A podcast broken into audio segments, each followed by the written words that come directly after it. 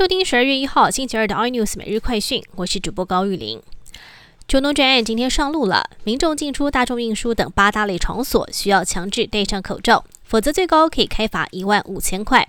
而入境者也需附核酸检验报告。疫情指挥中心在今天更公布新增四例的境外移入个案，其中一位是本国籍的男性，在英国确诊一个月之后返台还是呈现阳性，而同班机的接触者也调查框列当中。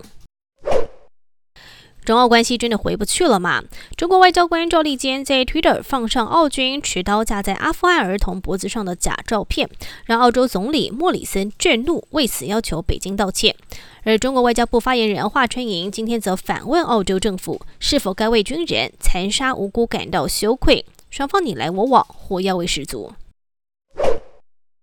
台湾海外探勘第一桶原油目前送回台湾了，总共九十五万吨的原油。但中油公司将查德油田百分之三十五的股份卖给中国华信公司，也引发讨论。对此，中油表示，这是为了分散风险。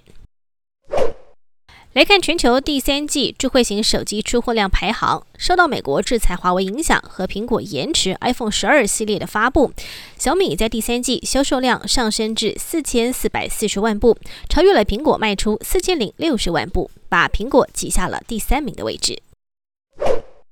而总部位于拉斯维加斯的网络鞋店 Zappos 台一创办人谢家华，在美国时间十一月二十七号传出因为火灾身亡，享年四十六岁。